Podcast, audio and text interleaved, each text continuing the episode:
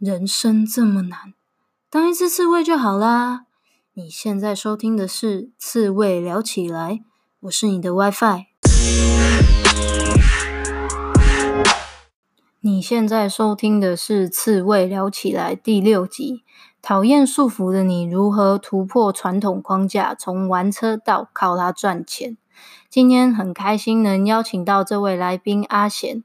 我觉得在现代比较冷漠跟距离疏远的社会来讲，他是一个很少数跟别人碰面就会来个大拥抱的人。那因为我自己本身是比较比较闷骚型的人，那碰到他都会觉得有一种很温暖，然后好像是一个大哥哥这种感觉。阿贤他是我们目前台湾二星车自机车文化协会的创办人，也是维士牌俱乐部的会长。他同时呢，也是皮革工作室的设计师。每年他自己会筹办多场大型的车聚，看起来是超级忙碌的斜杠身份哦。但他曾经跟我说过一句话，让我很印象深刻。他跟我说，他自己是不适合去公司上班的人，然后他的个性总是在挑战体制。像是当时呢，政府要废二行程的时候，也是他自己一个人挺身而出，跟。去研究这些法规政策，然后自己一个人写 paper，然后跟政府单位来做一个对谈跟对话。那现在他不隶属于某一个公司，以上说的这些其实基本上都是他一个人自己来筹备的。所以在这样子的状况下呢，他是一个非常需要独立，然后也非常需要人脉跟一些呃自主运作的能力。那如果你是一个很喜欢突破框架，然后也不喜欢受到拘束的人，希望今天的节目呢，能够带给你一些不一样的收获跟体验。那我们欢迎今天对谈的刺猬阿贤。阿贤，可以请你先介绍一下自己的名名字跟目前工作的内容吗？哎，大家好，我叫阿贤。那我现在是那个社团法人台湾二行人机车文化永续协会的创办人，也是理事长。那现在忙的就是要推广台湾的二行程机车文化，让它达到永续。哦，了解。那我想要问阿贤，因为我知道你有很多的，嗯、就很强，就是你的人脉啊，你的能力跟资源都是非常多的。然后我想要问你说。在，因为毕竟这也都是累积来的嘛。嗯哼。那在你应该说比较早期，刚开始就是人生的起飞，你是怎么样找到你的热情？还有就是你对车子啊这些方面的热情？因为像是你要玩车的话嘛，你也要有钱，你也要有资源，这些都是一定要有的。那你是怎么样找到，然后并且一直做到现在？嗯，热情的话，我从以前小时候我就喜欢专注在自己喜欢的事情上面。嗯，所以像我以前不喜欢读书，我就真的不读书。但是这是不好的示范。嗯，那但是呃，还是要想办法让他及格啦。嗯，但是我一旦喜欢的事情，我会非常的专注在那个上面。嗯哼哼。所以像我国中毕业。那个时候，因为我那时候就国中，我就很喜欢唱歌，喜欢喜欢打球那些的。嗯、那还好遇到一个很好的老师，嗯、我的我的恩师之一。嗯，他那个时候就鼓励我说：“你既然那么喜欢的表演，你有这方面的天分，你应该往这方面走。”而且他也给我一个很好的人生观，就是成绩再好没有用。嗯，你一定要做人处事的道理一定要好。嗯，你一定要懂懂得做人，你这样子事业有成才合理。哦、你如果单纯的只是一昧的追求。例如说成绩，嗯，例如追求金钱，其实你的人生即便看起来好像很厉害，但是你不是很成功，嗯。那我那时候听完之后，那时候国中听一听，觉得很很很有道理，那也很感谢他，所以那个时候我就去报考了中华艺校，哦，因为我很喜欢很喜欢表演嘛。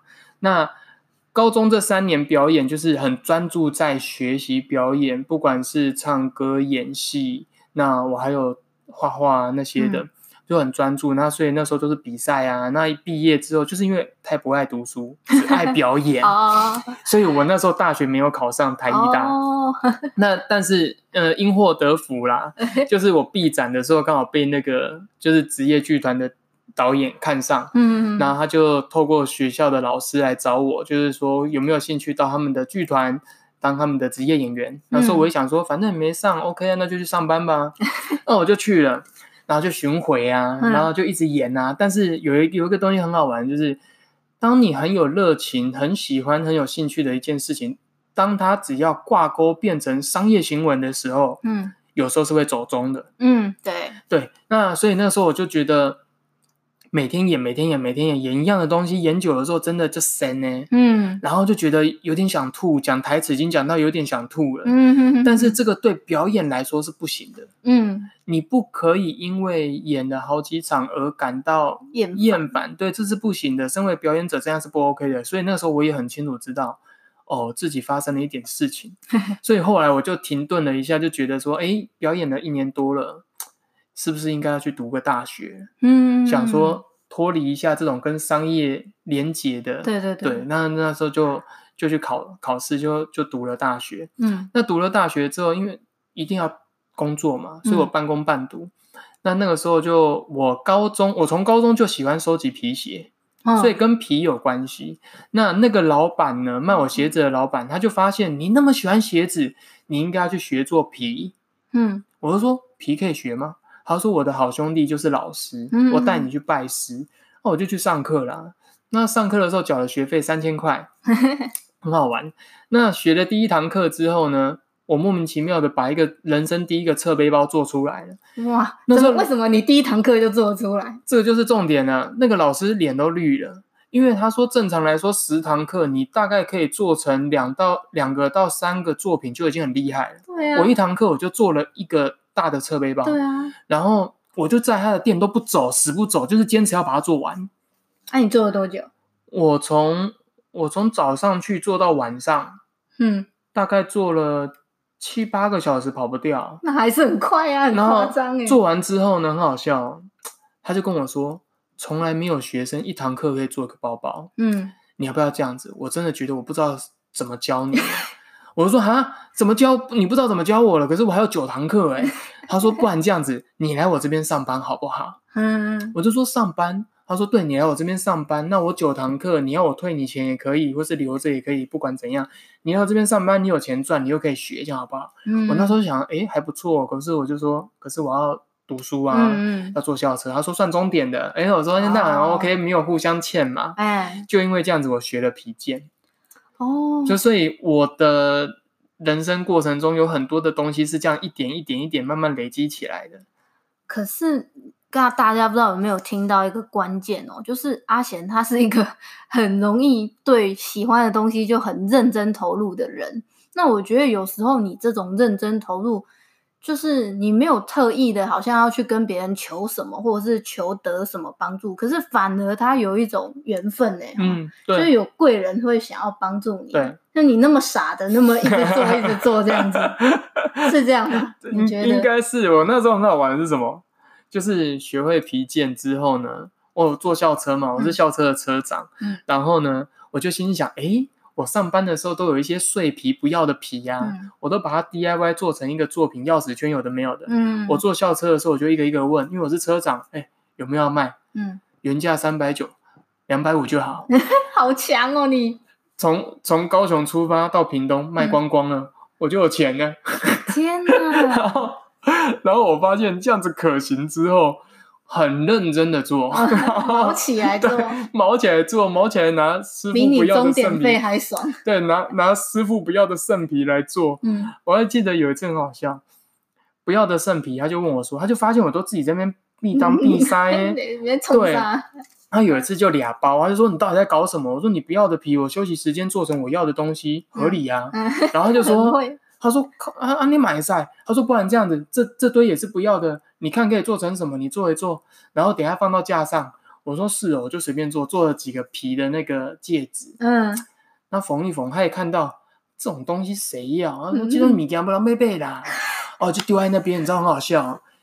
隔没有多久，新崛江的批发商、嗯、一个大姐走过来，看到那个橱窗，他就讲了一句台语：“嚯，塞欸，啊你是安怎？”我如讲拍到你啊，你哪会做这啊？这少年哪点爱这？有靠腰啊，还没做的啦！你问管定去嘞，他跑来找我，他就说：“他说阿迪亚，这你做的？”我说：“对啊，这我做的。”他说：“这个怎么卖？”我说：“你要买吗？一个三百九，原价三百九，大家有没有听到？”他他就说，他就说：“哎、欸，麦阿内娜，我是寄雅是批发商呢，嗯、你好啊三百九，我是别阿那别啦。我说不然这样子，一口价你全部扫货，一个都不留，一个卖你两百。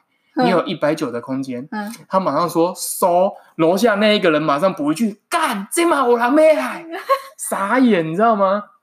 从那一刻，从那一刻之后，师傅对我的眼眼光又不一样，每每次他要用什么东西，他就说记得你给他倒这，你刚刚我你刚刚因为为什么会这样问我？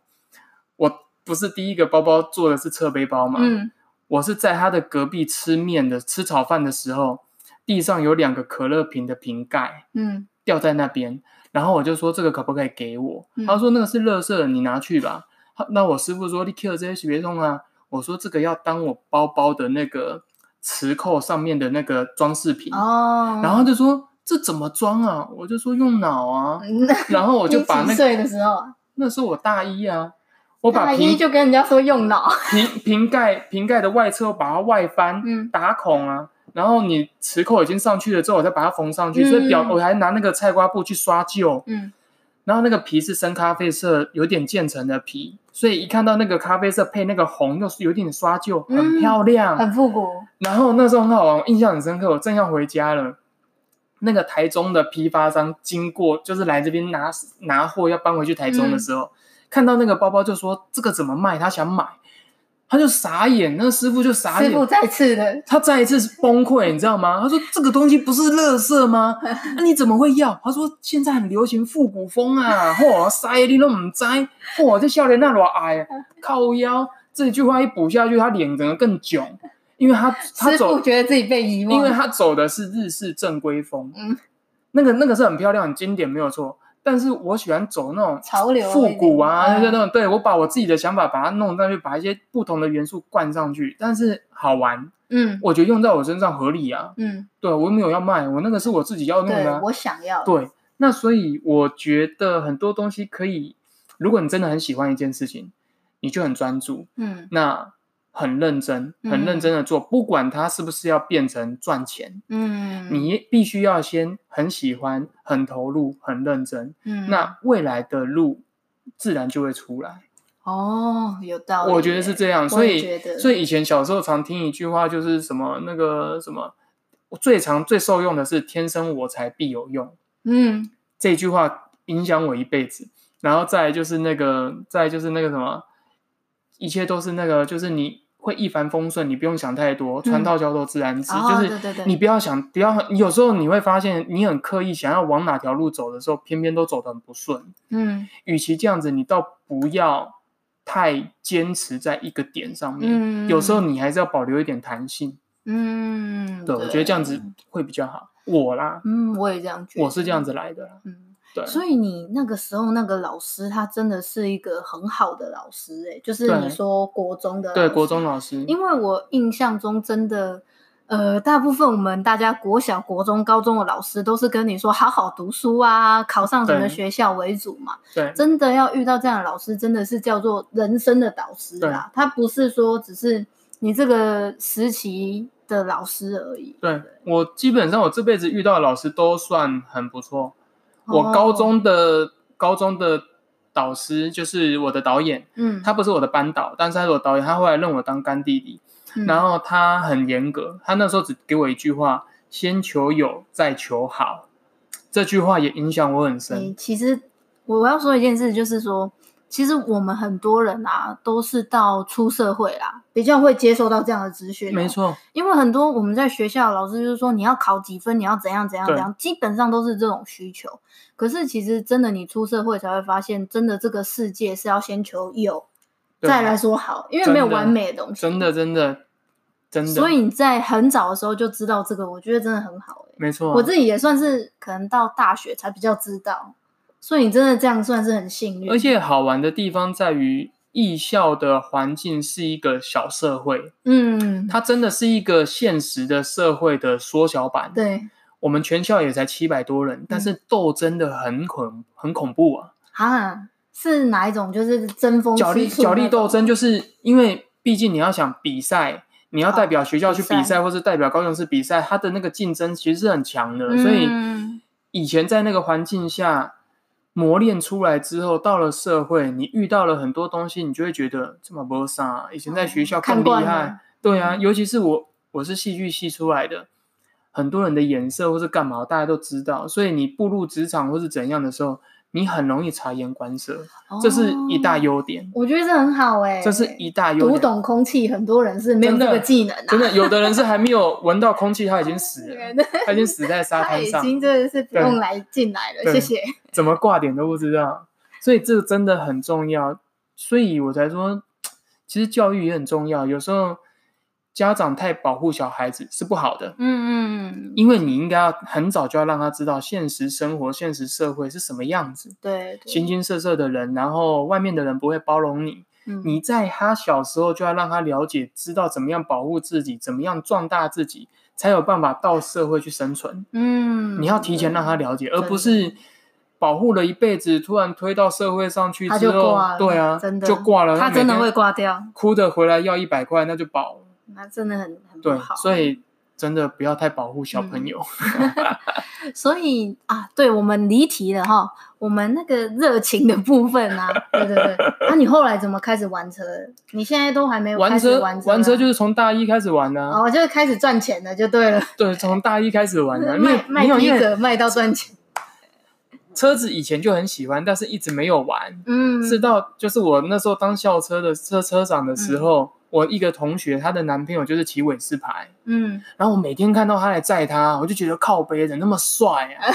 然后有一次我真的忍不住了，跑下去我说：“哎、欸，不好意思，我说你好你好，我是谁谁谁，然后请问一下伟士牌好骑吗？” 跟你讲，这辈子都不会忘记他一脸屌样说好骑啊。我就说：“哇靠，那我我也要买一台。”我就说：“可以帮我找一台吗？”嗯，后来我就买了人生第一台伟士牌，我就骑到现在。哎，是你今天骑的那一台，不是？今天骑的那台是人生第一台，真假？那台还不是挡车，对，我就那一台，对对对对对，不是挡车的那一台，那台不是挡车，是他买了它之后马上买挡车。哦，为什么变心变得那么快？不，不是，不是，因为打挡车，有所谓的二行程打挡车，它的魅力其实是现在的四行程或是五期喷射完全没办法匹敌的。当然了，第一个是在它的呃工业技术，它的性能上面完全不一样，再就是它的。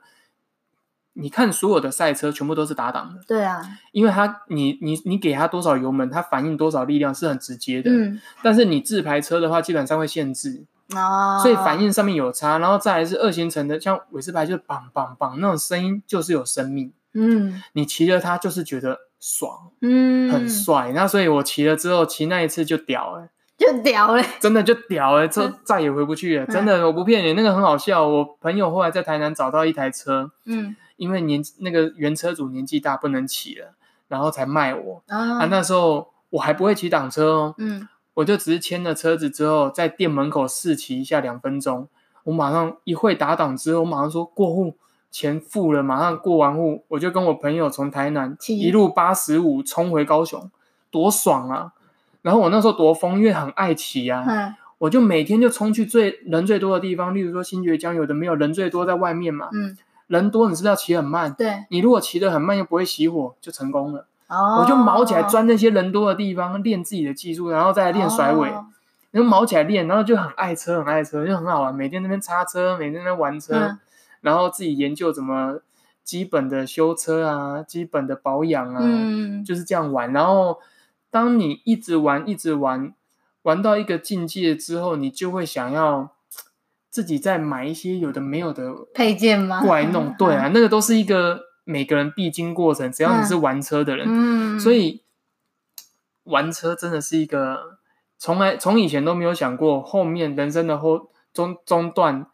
就是突然会超爱车，嗯，对，那个真的是以前没有想过，哦是哦，对，以前没有想过，因为我以前摩托车人生第一台莫名其妙买了 Going，我超不爱它的，因为我觉得很丑啊。但是我当时的年代真的没有没有东西可以选择，啊，就就那样子的啊，就只有经营家 Going，不然就你就 Dio。可是我那时候也没有想到 Dio，可能因为它不是不是新型哦，所以我当时买最新的就是买 Going，嗯，可是我说真的，我真的不爱它，因为它就是看起来就是很普通，嗯，所以我当时都没有。没有很认真的保养它，是对它蛮蛮不好、蛮、哦、不好意思的、啊。哦，所以那个时候我要再问第二个啊，就是刺猬理论啊，它有第二条，它就是在讲说你要如何在自己的专业领域之中不断的成为顶尖。那因为像玩车，我刚刚听起来，阿贤你应该是有就是卖皮革嘛，兜售给大家，赚到很多钱这样子，是要怎么样让自己的金钱啊？因为包括你现在有办很多活动，就是都是很大型的，嗯、然后你包括玩车等等，其实都需要很多的开销。那你怎么样让这这两者之间可以去有一个平衡？两者之间有一个平衡，第一个就是，嗯，你对于金钱的使用管控，你一定要非常的、嗯、呃谨慎啊。嗯，不能说谨慎，应该是说你要分得很清楚，什么该花，什么不该花。嗯、对，因为每个人的价值观不一样。嗯、就像我手机，我就不会买 iPhone，但是我电脑我就是用苹果。哦，我觉得像有，因为我第一个为什么我不用 iPhone？第一个我觉得它有点太重。然后第二个 是它的字母很小，嗯，我每次按一个字母，它就跳成第二个，我觉得很困难。手太大。对，然后再来是我很喜欢超广角，但是它现在新款的有超广角了，嗯，但是所以它很重，对，所以所以每个的那每个人的那个比重，对，取舍都不一样。像有些人很重吃，嗯，对，我就没有很重吃。哦，原来如此。对，我没有很重吃，但是我我花比较多的钱在哪里？旅游。哦。所以我大部分所有的积蓄几乎都是花在旅游上面。嗯嗯，但是。有些人会觉得说浪费，嗯。哼，像有些人会觉得说，像我我我妈妈的认知就是，你退休了之后有钱有闲了，你再去旅游，嗯、但是那是错的，嗯，为什么？第一个，当你有钱有闲的时候，你的身体不好了，对，然后再就是你你很难想象说那个时候。世界还在不在也不知道。嗯，到我老的时候，多少年以后的事情了？对啊，我根本不知道那个时候我想去的地方还存不存在。在在对，对搞不好都灭了，因为很多地方水平面上升，可能都会消失嘛。嗯，所以金钱的使用对每个人都很重要。那再就是你说到说车子啊或什么兴趣啊，会会用到很多的钱。其实当你越专注、越了解一个东西。的时候，你越会找到方式，用省钱的方式去玩这个东西。嗯哼哼哼，就像旅行也是啊，玩车也是。玩车的话，其实很多人都会说玩车就是超级贵，啊、其实错了。而且很多人都觉得说啊，你玩一个车花那么多钱，然后其他东西都不顾好之类的。嗯，其实不会。像像我简单来讲，我的我的韦氏牌，嗯，韦氏牌第一个它没有电瓶哦，它是机械原理的，所以它没有电瓶的状况下，即便我半年不骑。它也不会发不动，嗯嗯，但是一般的摩托车，你两三个礼拜不骑，它的电瓶可能就发不起来哦。它会要发比较久。对，那你看，所以有些人会说啊，我有六七台七台车，这样子是不是很花钱？嗯，摩托车的税金跟汽车的税金谁比较贵？当然是汽车啊。对嘛，我摩托车还是便宜，嗯，但是我就不会花大钱投资在汽车上面。哦，对，对，对，这个就是差异，这是选择，因为我觉得。人生在必要的时候再买汽车，例如说今天我有小朋友了，嗯，小朋友出事了，我才会出生了之后有小朋友需要，嗯、我才会去买汽车。对，在那之前，我觉得我是不需要的。嗯，对啊。对，所以我在我在那我省了很多钱，嗯、因为汽车每年的税金很贵啊，对保养很贵啊，所以我没有花到那笔钱。但是我很多朋友都花了。哦，嗯、很多朋友都花了，但是有时候他两个都要啊。对，但是我有时候会反过来问他们，就是说。你拿来养车的钱拿来养房不是更好吗？嗯，所以有时候就是取舍。嗯，你你你想要享受什么？先享受的话，你也要付出相对的代价。嗯，那是对等的。嗯，那所以对我来说，我觉得不必要的我就不会花。嗯，我把省下来的就省下来。对，那存钱、存钱、理财规划是很重要的。嗯，那个那个一定要从小就要有这个观念。嗯，还好我老妈有这种观念。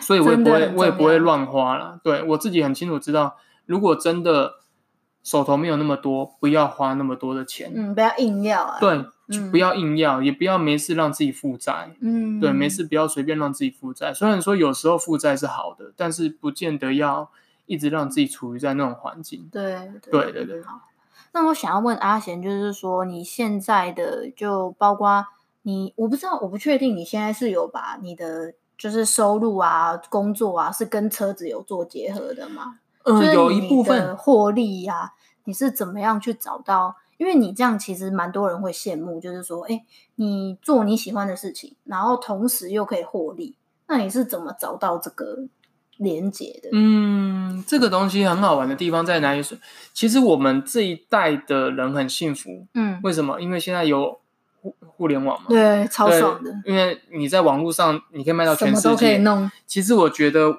如果我再晚出生个几年会更好，或者是早出生个几年也很好。为什么？其实简单这样讲，早期。资讯不对称的时候，你可以赚更多的钱。对，如果我早在十年前出生，我应该赚更多钱。嗯，但是因为出生的点就已经是在这边了。对对对，那又不一样。那所以变成说，我们这一代的竞争其实也蛮蛮辛苦的。嗯，那嗯，要怎么说呢？我觉得要把自己的兴趣变成赚钱，你必须要想得很清楚。我那时候为什么会有这样的想法？就是说。从了我刚刚说的校车上的那个经验，哎，那个是第一个行李卡，那个是第一个让我。但是在那之前，为什么让我萌萌芽出来，想要自己出来搞的原因是什么？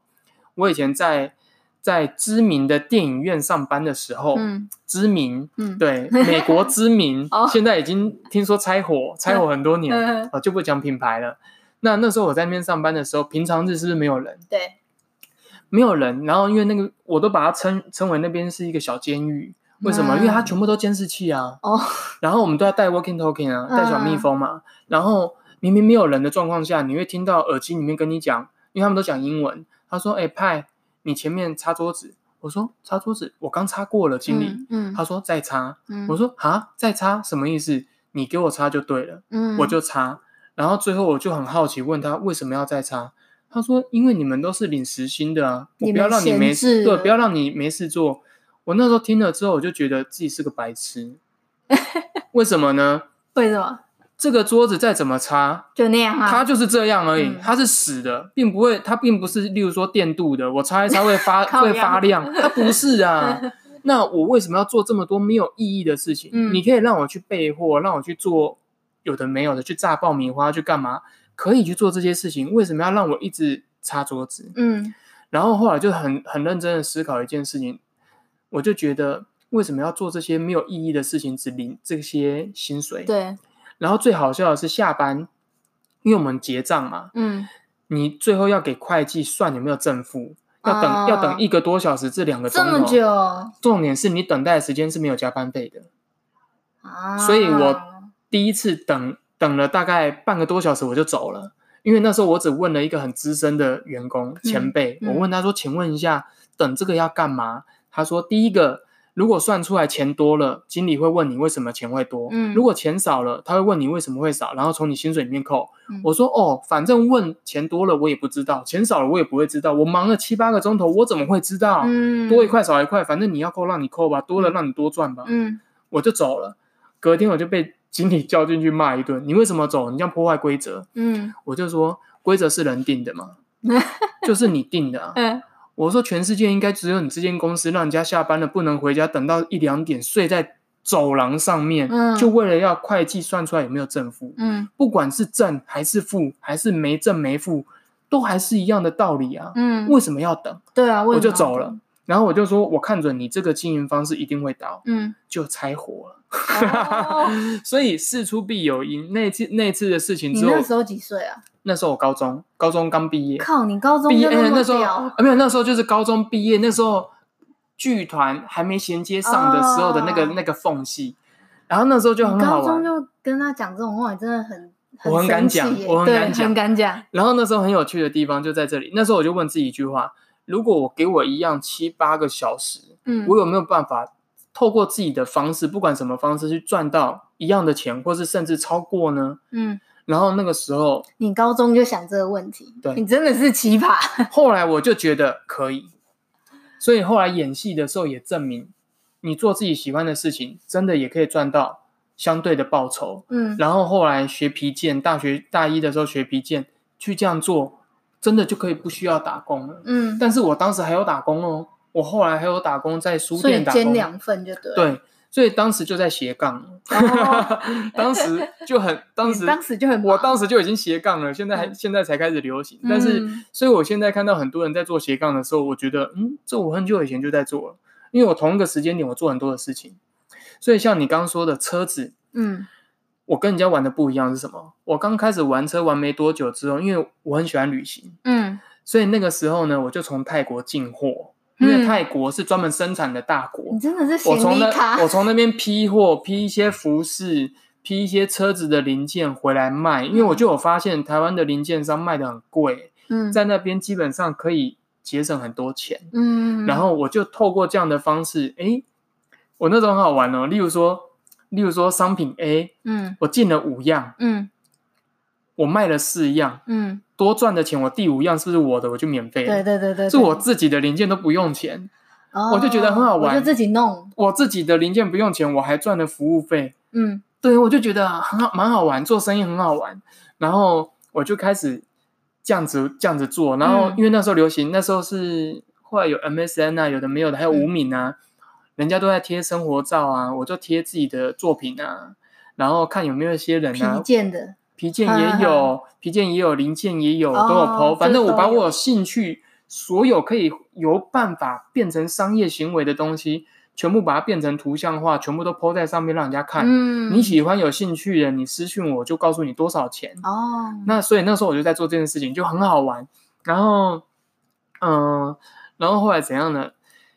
后来到后期，因为零件，因为现在网络太泛滥了，太泛滥，太多人在做了，我就不做这一块，完全不做这一块。后来我做什么？我做文物，文物，例如？老车的周边的早期的绝版的老海报啊，一些早期的一些东西啊，就是反而不是一些新的东西，因为新的东西其实网络透明了之后，价格透明了，你没有利润，对，你去做那件事情变成是。你只能赚微薄的服务费，那个真的很可怜，很难赚啊。对，那个就没有，除非你今天是技师，你还可以多一个安装费。哦，就是包服务。对，所以你会发现，如果今天你是开车行的话，你自己又啊。那所以教育客户真的非常非常重要，千万不要。虽然说台湾很喜欢以客为尊，嗯，但是并不是所有的客人都是对的。对，这是真的。该告诉他们的时候就要告诉他们，嗯、不然的话你就违背自己的专业。嗯，现在台湾就是发生这种事情，就是不专业的人来管专业啊，这是一个很可笑的事情，哦、真的非常非常累啊，嗯、看起来也非常好笑。嗯，那但是就是要有人跳出来阻止啊，嗯，人民的素质就是要提升啊，嗯，所以我觉得该做的事情。就是要做，嗯，有些事情是不需要人家教的，嗯，对。那我想要问你哦，最后最后一题，嗯，就是你有没有想要给可能像你一样想要全职，哎，也不能说全职啦，应该是说想要可以投入很多时间玩车的人，嗯，然后一些怎么样的意见？哦，应该是说除了玩车，就是应该是说全心投入自己的兴趣，又可以变成变成事故者啊，或者是事业的这种概念啊，对对对嗯。我觉得第一个当然的是你的经济能力有没有很大的问题。嗯，嗯，如果说当你想要把你的兴趣做成事业的时候，你第一个要评估的是你有没有第一个起头的资本额。哦，嗯，如果你有，然后你再来是要评估你的风险值。嗯，再来是评估你你的那个预备金。嗯，就是当你。不可能那么如意嘛？对，你后面如果真的亏损了之后，你有多少钱可以撑？你可以撑多久？例如说，你预计你今天开了一个小摊，嗯，你想说拼拼看，拼一年，我大不了就是亏了这几十万，对，亏了。如果真的都亏了，我就回去上班，对，OK，那你就很明确，你有多少钱，设定多少时间，你的你的停损点都设定好了，嗯，千万不要无止境，嗯，你一定要设定，尤其是第一次自己创业，你要设定很清楚。嗯那第二个，第二个就是你必须要全力以赴。嗯，所谓的全力以赴是什么？有些人是第一次自己出来创业之后，嗯，感觉很新鲜，诶，时间是自己的啊，自己做自己赚。但是因为生意不好啊，他就关店呢，嗯，他就，就休息啦，他就休息啦，看到下雨就关了啊。你如果自律，你如果做，你如果出来做生意。是这样子做的话，对客户的那个态度啊，例如说啊，你你要买就买，不买就算了啦。嗯、如果永远都是这种态度，你绝对做不好。嗯，所以你一定要全力以赴、全心投入在你确定要做的这件事情上面。嗯，嗯，这是非常非常重要的。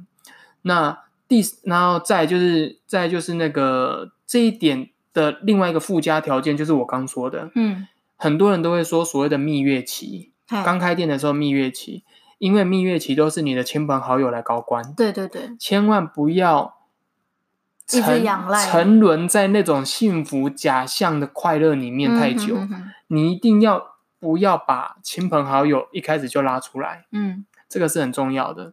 那再来最后一点，我觉得非常重要的就是你一定要多方的。你在做这件创业的这件事情的同时，应该是之前的准备工作很重要。嗯嗯嗯，你一定要把你所有的相关的对手，嗯，了解一下。嗯，你要做市场区隔，然后再来做你的定位。你非你要非常的了解，你今天出来开，你是赢在哪里？差异点是什么？那如果你会输，会是输在哪里？嗯，如果要快速的微调、快速的改变，你有办法做吗？嗯，然后再就是除了实体店面以外。网络上的行销，你也要略懂，嗯，你认识的人也要多，嗯，有没有办法透过不需要花钱又有办法帮你宣传出去的方式，你一定要先做足准备，嗯，那如果说这些东西你都准备的差不多了，你就可以出来冲，嗯，那出来冲基本上你绝对不会赔，嗯，为什么不会赔？因为你已经控制好你的预算，你已经控制好你的风险值。那你也做了市场调查，嗯，那你甚至是连怎么宣传你都想好了，嗯，嗯，你又不靠亲朋好友先冲第一关的话，嗯，你至少不会在半年内挂掉，哦，你至少可以撑到一年。嗯，但是你如果可以撑到一年，你已经有小有知名度了，嗯，当你小有知名度了之后，你就算没有大赚，你也是小赚不赔啊，嗯，所以就就不会赔了，哦，对啊。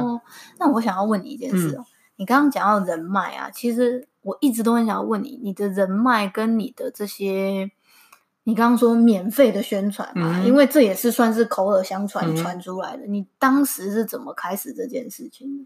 就是刚开始一定是零嘛，又不是每个人都就是什么身家背景多好这样。当然，当然，当然，我身家背景都不好，这是真的，这是真的。但是，呃，我只能说你在人生的不同的过程中，你会认识到很多形形色色的人。嗯，你一定要。你一定要很懂得去分辨哪一些人是真的适合合得来，嗯的这些人，嗯，你要把它归纳好。然后像我以前就不会浪费时间在酒肉朋友身上。哦，这点我跟你一样。很多人都 很多人都跑去跑去抽烟喝酒，虽然说不是说那样叫不好啦，嗯，但是很多的时间浪费在那个时间，我反而都不会去那种的约，我就反而都不去。哦，这种约不去。对，因为我反而是。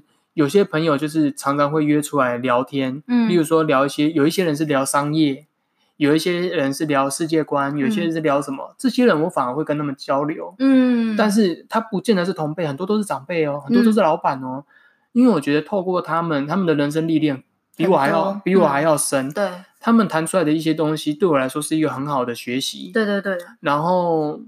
电视电视媒体的话，我基本上我都看国外比较多。嗯嗯嗯，不算不是说台湾的媒体不好啦，但是我看国外的东西比较多，因为我觉得台湾它不是全世界。对，全世界就是全世界，台湾就只是一个其中一个国家。对对对，所以不要整天关注在台湾这个国家的一些事情，应该要放大到全世界整个角落，什么东西的脉络，什么东西的流行，什么东西的进步。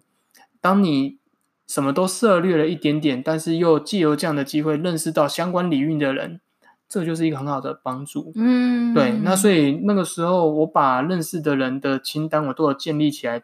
每次需要帮助，不是说我需要帮助，有时候是别人需要帮助。例如说，他需要水电的，嗯，我就想一想，哎，我人我人生中的清单里面啊有水电的，我就说，哎，李大哥，刚好我一个朋友需要水电呢，嗯，啊，六六。我被夹了，你如果要接，我给你电话，你自己去联络，我不赚。嗯，我都习惯这样对接。那对接久了之后，一定就会互相认识，会越来越认识越来越多人。我会因为水电的认识到头醉耶，嗯，然后认识到刷墙壁的，认识到灯，嗯，全部都认识了。所以变成到我真正要结婚的时候，真正要装潢的时候，我自己就可以办法发包，我自己发包，所有的人来做，我自己监工。我自己监工，嗯、然后很好玩。我自己监工的时候，我还帮忙扫那些碎石子啊，嗯、帮忙清啊。然后那个大哥就说，他做这么多年，做了一辈子，没有遇过雇主亲自在里面扫地的。嗯，你是第一个。嗯，然后我刚好要做一面文化墙在我的客厅。嗯，他说这得我赏你，哦，你自己去挑你要的砖，我帮你粘好。这一面墙的费用我不收。嗯，我就说哇，大哥感谢你啊呢，还让你让你那样子破费啊。他就说不会，我们是好朋友。嗯，对啊，就是礼尚往来，而且你还帮我们扫，还给我买喝的、买吃的，还陪我聊天。嗯，因为我都在那边，我都没有离开、欸。对啊，他说没有这种人呐、啊。